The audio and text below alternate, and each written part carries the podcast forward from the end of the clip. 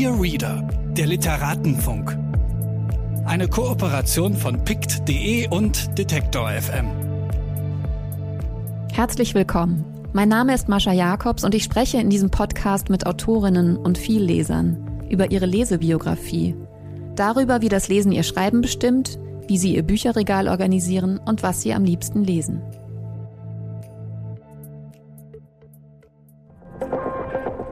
Bitte widmen Sie Ihre Aufmerksamkeit unserem Werbepartner. Dieser Podcast wird ermöglicht durch mojoreads.de. Mojo ist der neue Bioladen für Bücher im Netz. Hier findet ihr alle Bücher, ob Print oder E-Book.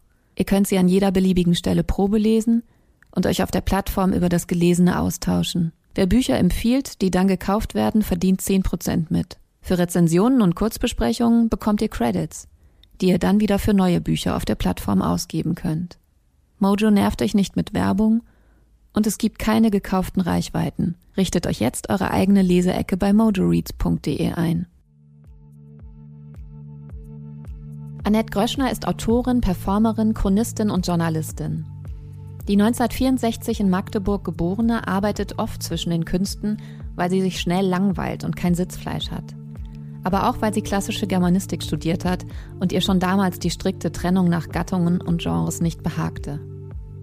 Dass sie überhaupt zum Studium zugelassen wurde, lässt sich nur mit der Willkürherrschaft des DDR-Regimes erklären. Schon als Schülerin hatte Annette Gröschner Probleme mit der Staatssicherheit. Ihre damals auf Wandzeitungen veröffentlichten Gedichte tauchten nach der Wende, da hatte sie sie selbst schon längst verbrannt, in den über sie angelegten Akten der Stasi wieder auf. Seit ihrer Diplomarbeit über Inge Müller, Schriftstellerin und erste Frau Heiner Müllers, ist Annette Gröschner begeisterte Archivgängerin. Bestes Beispiel für ihre Akribie, Recherche und Sammelwut ist ihre aktuelle Veröffentlichung über 50 Jahre Berliner Frauenbewegung, die letztes Jahr unter dem Titel Berolinas zornige Töchter erschienen ist.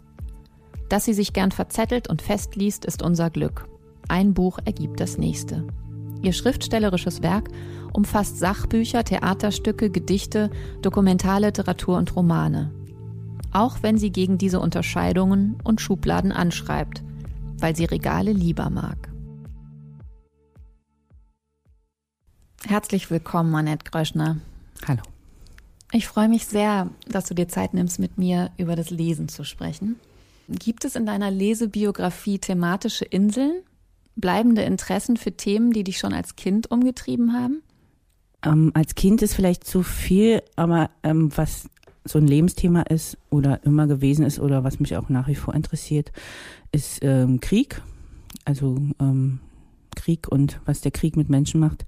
Da habe ich mich viele, viele Jahre mit beschäftigt und äh, das ist so ein Thema, wo ich auch eigentlich nicht aufhören kann, weil es so ähm, das eigene Leben so bestimmt hat und jetzt eben dadurch, dass wir jetzt auch ähm, mit vielen anderen ähm, zu tun haben, die ähm, aus Krisenländern gekommen sind und ebenfalls Kriegserfahrung haben, ähm, dadurch ist es auch wieder, also wird es immer wieder erneuert oder auch so diese gegenwärtige Lage ähm, lädt ja jetzt auch nicht dazu ein, zu denken, der Frieden könnte ewig sein. Also es ist so ein Thema, was mich von klein auf beschäftigt, quasi in der zweiten Generation. Also ich selber habe keinen Krieg erlebt, aber äh, er wurde mir sozusagen mit eingepflanzt. Und ähm, äh, das hat einfach dazu geführt, dass ich ähm, gerade so als 20-Jährige angefangen habe, viel dieser Literatur zu lesen, die mit Kriegen zu tun hatte und ähm, ja später in der Germanistik auch meine Diplomarbeit über Inge Müller geschrieben habe, die ja eines der stärksten Kriegserlebnisse in Gedichten verarbeitet hat und die sich dann ja auch kurze Zeit später das Leben genommen hat, auch aus diesen Kriegserfahrungen heraus. Also das ist ein Thema, was mich eigentlich mehr oder weniger immer bestimmt hat, auch mal mehr, mal weniger. Also ähm, wofür ich mich natürlich auch immer interessiere, ist Gegenwart um, auch Gegenwartsliteratur, die sich wirklich mit der Gegenwart auseinandersetzt. Was mich natürlich auch immer umtreibt, sind ähm, ist Literatur von Frauen. Also das war, glaube ich, von klein auf, dass ich äh, mich dafür interessiert habe, was Frauen schreiben. Was vielleicht auch damit zusammenhängt, dass ich eigentlich immer Schriftstellerin werden wollte, schon ganz früh, also eigentlich seit ich schreiben kann. Und ähm, natürlich immer eine Frage ist, wer sind deine Vorbilder, ja? Und äh, da habe ich natürlich auch immer nach Frauen gesucht. Du bist 1964 in Magdeburg geboren und hast deine Kindheit und Jugend und auch noch äh, deine Studentenzeit in der DDR verbracht.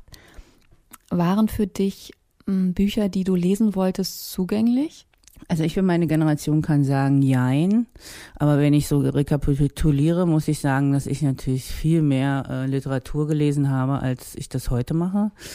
Ähm, schon alleine aus Zeitgründen und aus Gründen der Ablenkung. Äh, die war ja nicht so groß, die Ablenkung. Ähm, und ich habe natürlich am liebsten Bücher gelesen, die ähm, schwer zu kriegen waren oder vielleicht sogar verboten waren. Und das hat dazu geführt, dass ich wahnsinnig viel gelesen habe. Wir haben jetzt neulich mal drüber gesprochen. Ich gehöre zu der Generation derjenigen, die in der DDR aufgewachsen sind, ähm, die das meiste gelesen hat, weil in der Zeit, als wir aufwuchsen, plötzlich ganz viel verlegt wurde. Also da wurde Kafka verlegt, da wurde Joyce verlegt.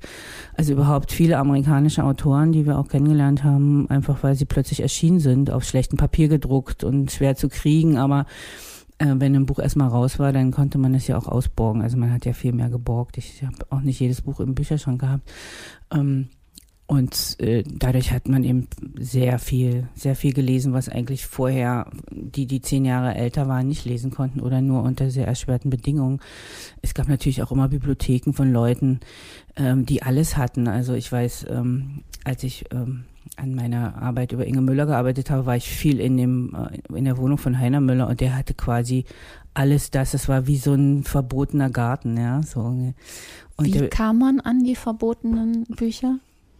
Ja, und das kam immer drauf an, ob die Leute drauf gesessen haben. Bei Heiner Müller konnte man die einfach ausborgen. Also ich habe äh, also ganz viel, die Bibliothek ist ja jetzt in der Humboldt-Universität als Transitraum. Also die gesamte Bibliothek ist dahin gewandert und da habe ich viele Bücher wiedergefunden, die ich damals gelesen habe, die ich dann mal zu Hause hatte.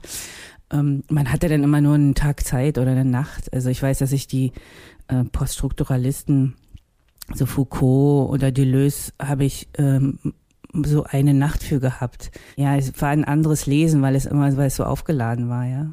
Also das so, vielleicht kannst du es nie wieder lesen, also lies es jetzt sofort und nimm dir die Zeit. Und man hat natürlich auch viel abgeschrieben. Also ich habe zum Beispiel äh, Ulrike Meinhof abgeschrieben. Ähm, die Würde des Menschen ist antastbar. Diesen Sammelband mit der Schreibmaschine, fünf Durchschläge. Ähm, dadurch habe ich eben vieles auch noch im Kopf das hat natürlich das, das äh, Lesen nochmal verstärkt, weil man ja auch gleichzeitig ist, ist einmal durch den Körper gegangen war. Also viele Texte, wir haben viele Texte mit der Schreibmaschine abgeschrieben, vor allen Dingen auch Gedichte. Also Josef Brodsky, der zum Beispiel nicht erschienen ist in der DDR, äh, den hat man eben quasi mit der Schreibmaschine abgeschrieben.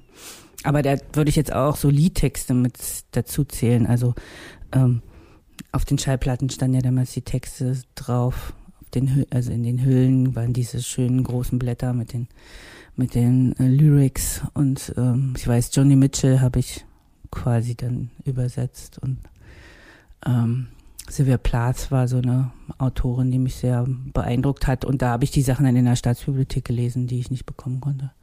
Also als Germanistikstudentin hatte ich natürlich auch den Vorteil, dass ich mir die Bücher ähm, in den, also wenn ich einen Dozenten hatte, der mir einen, Brief geschrieben hat, ein Begleitschreiben, dann bekam man auch die Sachen aus dem Giftschrank. Die feministische Literatur habe ich zum Beispiel aus dem Giftschrank gehabt.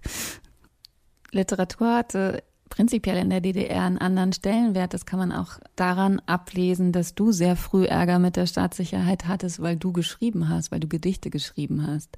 Das heißt, Literatur wurde im Ganzen sehr viel ernster genommen, als es vielleicht heute der Fall ist.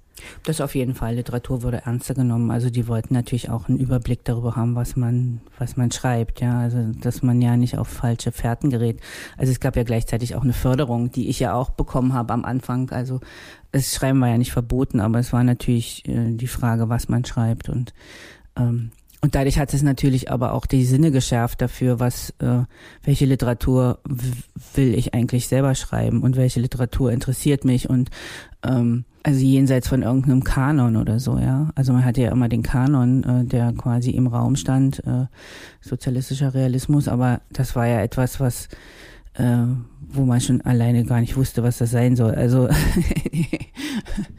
ähm, und da war das schon gut, dass man da von vielen Seiten halt so einen Input hatte und dadurch, dass man auch so ein bisschen in so einer Spannung war, äh, was darf man, was darf man nicht, wo gibt's, äh, wofür wird man bestraft, wofür nicht. Und das war ja auch eine Willkürherrschaft, ähm, so dass man nicht wusste, wird man, kriegt man jetzt Ärger oder kriegt man keinen, ja. Und äh, aber eigentlich war es so für mich eigentlich immer das Schönste, irgendwo auf dem Bett zu liegen oder in einem Sessel zu sitzen und zu lesen. Und ähm, ich lese ja auch auf der Straße beim Gehen. Also Hing denn das Schreiben oder das Lesen immer mit dem Schreiben zusammen? Also was für einen Stellenwert hat das Lesen für deine Schreibpraxis gehabt oder auch bis heute? Das geht so beides gleichzeitig ab, ja, das Lesen und das Schreiben. Also es gibt so bestimmte Phasen, wenn ich in einem Roman stecke, äh, dann lese ich oft keine Romane. Also das, weil ich dann irgendwie denke, das könnte sich irgendwas übertragen, ja. Aber äh, man kann ja auch Lyrik lesen oder Essays. Also es ist, ähm, es ist so ein bisschen abhängig davon, was ich selber gerade mache, was ich lese. Und natürlich auch, ähm, was ich bespreche. Also ich habe so bestimmte Interessen, ähm, auch so bei den Sachen, die ich rezensiere. Ähm, also vor allen Dingen auch ähm, Formen, die jetzt nicht so die gängigen, also es gibt ja immer noch so äh, diesen seltsam germanistischen Kanon, der irgendwie so aus der Klassik kommt ähm, oder aus der Aufklärung, der Aufklärung angefangen, dass es irgendwie alles so seine Form haben muss, ja, und diese ganz klare Trennung der Genres und ähm, und damit kann ich nicht viel anfangen. Und ich und es ist aber immer noch wahnsinnig schwer für Leute, die quasi genreübergreifend arbeiten, ähm, äh, ja auch mal einen Buchpreis zu kriegen oder so, ja, weil die Buchpreise werden zum Beispiel nur für Romane gegeben. Aber was ist ein Roman, ja? Und das äh, wird dann doch oft sehr eng gesehen. Und ähm, also ich fand es damals toll, dass Svetlana Alexievich den Nobelpreis gekriegt hat, weil die eben auch so eine Grenzgängerin war, ja, so äh, ähm, also mit ähm, Material gearbeitet hat, was was nicht fiktiv war. Also also ich mag eigentlich so ähm, Literatur, die zwischen Fakt und Fiktion arbeitet. Das ist heute schwierig, weil sozusagen die Wirklichkeit ja schon aus äh, quasi Fakt und Fiktion dauernd verwechselt und da ist es, äh, will dann jemand äh, von der Literatur Wahrheit haben und da gehen bei mir natürlich auch immer so die Alarmglocken an, ja, weil das, da wird die Literatur auch wieder so ähm, ja, kriegt dann so eine ähm, so eine Überhöhung oder so eine Aufgabe, die die sie eigentlich nicht hat, ja. Also sie muss nicht ist nicht für die Wahrheitsfindung zuständig unbedingt, ja. Kann sein, aber muss nicht sein, ja. Und ich mag eigentlich eher so die äh, Schmuddelkinder, die quasi die Grenzen nicht kennen, die zwischen Stühlen sitzen und äh, sich nicht entscheiden können und dabei große Literatur machen, ja. Du schreibst ja auch über sehr weit auseinanderliegende Themen, also über Fußball, Schwerindustrie, Frauenbewegung, Architektur, Kunst, Politik, um nur mal ein paar. Atomkraftwerke war auch eine Zeit lang ein Hobby von mir. Nein, ich habe damals gesagt, ähm, äh, mich interessieren alle Themen und äh, ich, ich bin zwar eine Feministin und ich arbeite ähm, und äh, das bin ich natürlich auch immer, aber ähm, ich interessiere mich nicht dafür, äh, für den weiblichen Körper zum Beispiel. Interessiert mich gar nicht. Ich möchte auch keine Literatur schreiben, wo Frauen sich gegenseitig ihre Mösen angucken oder so. Äh, sondern mich hat immer interessiert, wie gucke ich mit diesem weiblichen Blick auf Gegenstände, die allgemein als männlich gelten. Und ähm, da haben, haben mich immer Sachen interessiert wie so Ingenieurswesen und dazu gehören natürlich auch Atomkraftwerke oder Kälteingenieure haben mich interessiert, interessieren mich noch ähm, Schwerindustrie ähm, und eben, ja, ähm, Verbrecherbanden. Ähm, ich finde auch großartig, unterwegs zu sein, um zu recherchieren. Und ähm, dieser letzte Punkt, äh, dieses Sitzfleisch, ähm, sitzen bleiben und schreiben, das fällt mir eigentlich am schwersten. Ja. Und ich habe oft auch drei oder vier Projekte gleichzeitig. Und das heißt dann immer, dass man so Stapel von Büchern um sich hat, die so zu völlig abseitigen Themen sind. Also äh, vor zwei Jahren habe ich über Grenzhunde gearbeitet an der Mauer. Da hatte ich dann so Literatur wie Der Diensthund lag dann ähm, Neben irgendwelchen Lyrikbänden oder sowas. Jetzt war ich ganz froh, dass ich den Diensthund wieder los wurde, weil ich einen jungen Autor kennengelernt habe, der auch über Diensthunde geschrieben hat. Und dann habe ich gesagt, ich schicke ihm das Buch der Diensthunde. Vielleicht kann er was damit anfangen, weil es passt irgendwie nicht so richtig in meine Wohnung. Wie integrierst du denn das Lesen prinzipiell in deinen Alltag? Gibt es sowas wie einen Lesealltag, bestimmte wiederkehrende, ritualisierte Lesegewohnheiten? Ich fange eigentlich an frühmorgens so mit Pict, mit dem Newsletter. Ähm, der kommt äh, nachts um zwei. Da bin ich meistens noch wach, aber ich lese den dann doch erst frühmorgens nach dem Aufstehen. Also ich lese nicht alles, sondern ich gucke durch, weil ich finde, die meisten Tipps, die ich da kriege, sind sehr angenehm. Dann gucke ich auch in den anderen, so Facebook und Twitter, was so los ist und äh, gucke mich so durch, durch die, also auch Spiegel Online. Also das ist sozusagen eher so eine politische, politisches Aufstehen und äh, und dann lese ich Perlentaucher und das ist sozusagen mein Eintritt wiederum in die Literatur des Tages, weil es ja doch eher ein äh, kultureller Newsletter ist. Und ähm, das Lesen mache ich viel unterwegs. Also ich habe eigentlich immer ein Buch in der Tasche. Wenn ich eigentlich schreiben muss, ist es natürlich blöd zu lesen. Es ist ja dann irgendwie so wie so eine Übertretung. Passiert natürlich auch häufig, äh, dass ich, wenn ich raus bin aus dem Schreibfluss, dann mich hinsetze und was anderes lese. Ähm, Versuche ich zu vermeiden, aber dadurch, dass mein Leben ja auch durch viel, äh, viel damit zu tun hat, dass ich irgendwie auch äh, unterwegs bin, um was zu recherchieren. Also ich, ich habe eigentlich immer Bücher dabei, es liegen immer genug Bücher rum und es ist eigentlich selten mal, dass ich denke, ich weiß nicht, was ich lesen soll. Und wenn ich das bei mir zu Hause sage, dann ist es natürlich komplett lächerlich, weil die ganze Wohnung ist voller Bücher, ich kann kaum laufen. Aber es gibt manchmal so Tage, wo man irgendwie ein Bedürfnis nach etwas hat, was man vielleicht gerade ausgelesen hat und wo es irgendwie noch keinen Ersatz gibt, ja, so und, und dann äh, äh, kann man alles das, was um einen rum ist, ähm, nicht so als Literatur nehmen, die man jetzt gerade braucht oder. Ah ja, ähm, das heißt, gibt es auch sowas wie ein wirklich funktionales Lesen, sowas wie eine Hausapotheke, die du hast für bestimmte Zwecke oder Zustände? Ach so, wenn ich Kopfschmerzen habe, dann lese ich ähm, Ingeborg Bachmann oder so. So was in der Art?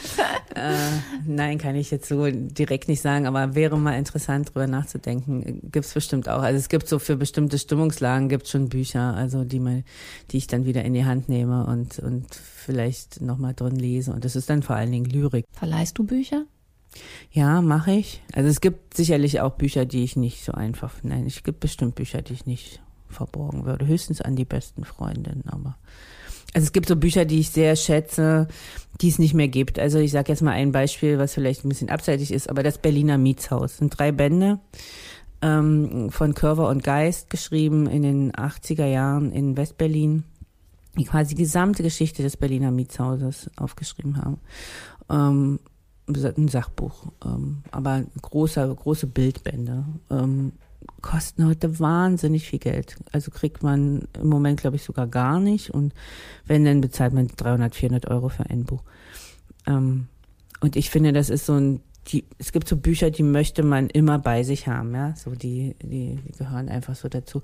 Und, und irgendwie, irgendwann habe ich den dritten Band von einem ganz, ganz guten Freund geschenkt gekriegt, der gesagt hat, bei dir ist er besser aufgehoben.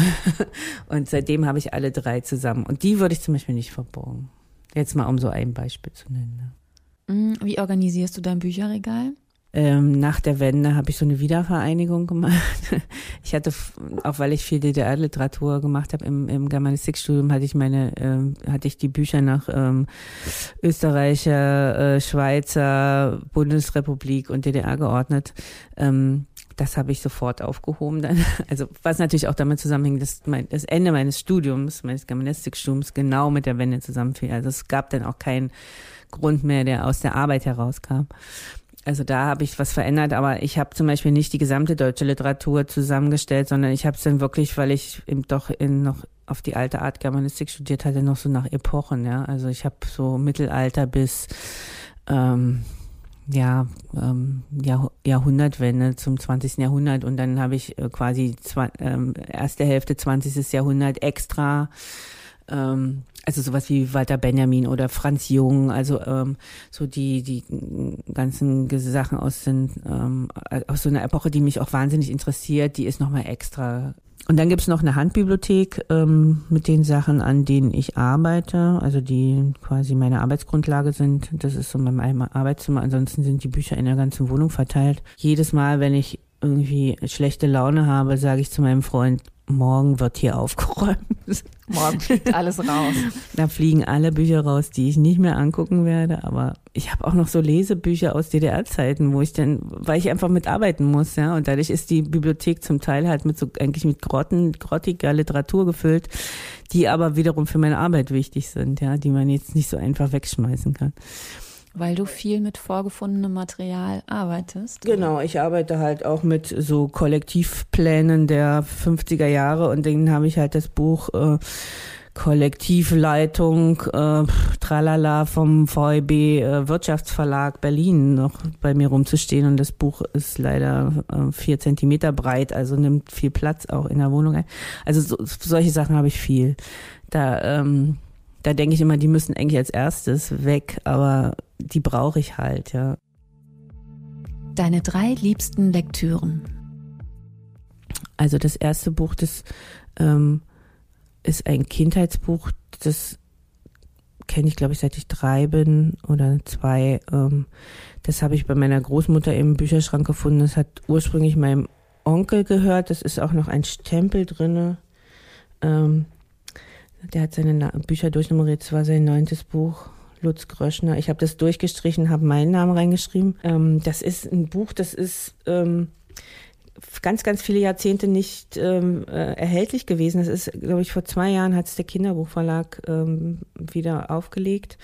Ähm, der Autor ist Jens Siegsgott und das Buch heißt Paul allein auf der Welt, illustriert von Arne Ungermann. Und meine Ausgabe ist 1949 im Altberliner Verlag Luzi Groscher erschienen.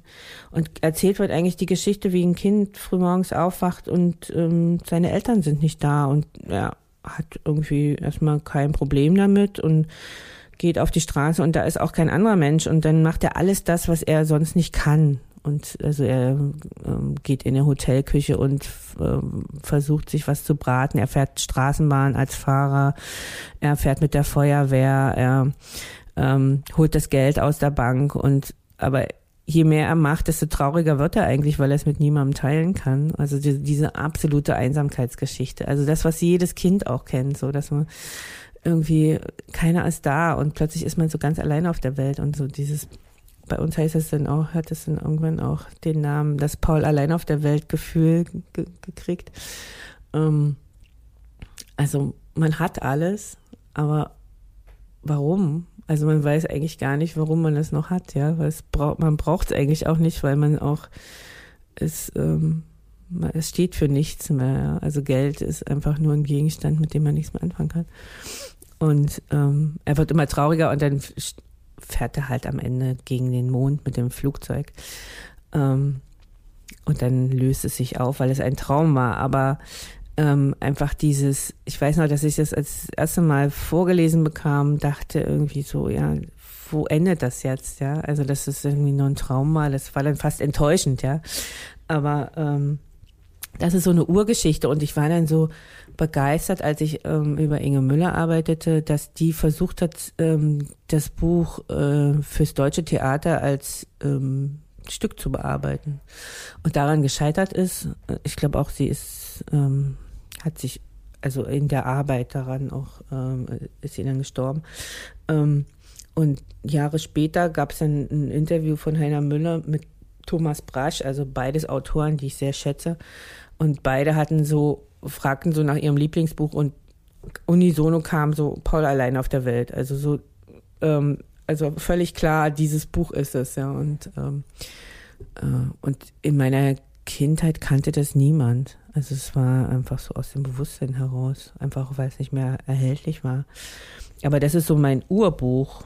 Und ich glaube, dass viele der, ähm, viele der Geschichten genau aus dieser Konstellation heraus geschrieben werden, ja. So, also diese Einsamkeit und äh, ähm, Alleinsein und früher nicht allein gewesen und so Erinnerungen an Zeiten, wo viele da waren und ähm, ja, das ist sozusagen das Urbuch. Eigentlich könnte ich auch das als einziges nehmen, weil danach, alles was danach kam, halt entweder Variationen davon waren oder ähm, Variationen von anderen Sachen. Aber es war so, das ist sozusagen der Urgrund des Lesens.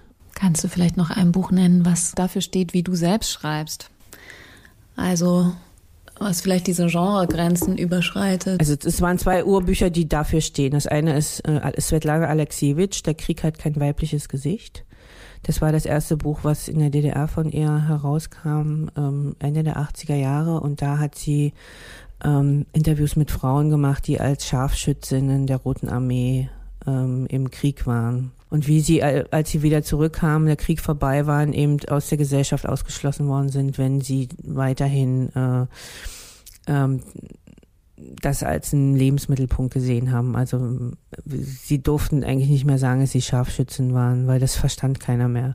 Ähm, haben auch wahnsinnig, die meisten hatten sehr große Schwierigkeiten, so in den Alltag zurückzukehren. Ne? Also einfach, weil sie ähm, als Frauen eben in dieser Armee gekämpft hatten und das war eben, da gab es keine Vorbilder für. Ne? Also die waren so völlig, waren die ersten, die ne, ähm, Teil dieser einer Armee gewesen waren und ähm, das waren alles Interviews und da gab es, da war eben nichts ausgedacht und es war aber so verdichtet, ähm, dass es Literatur war und das hat mich sehr, sehr beeindruckt.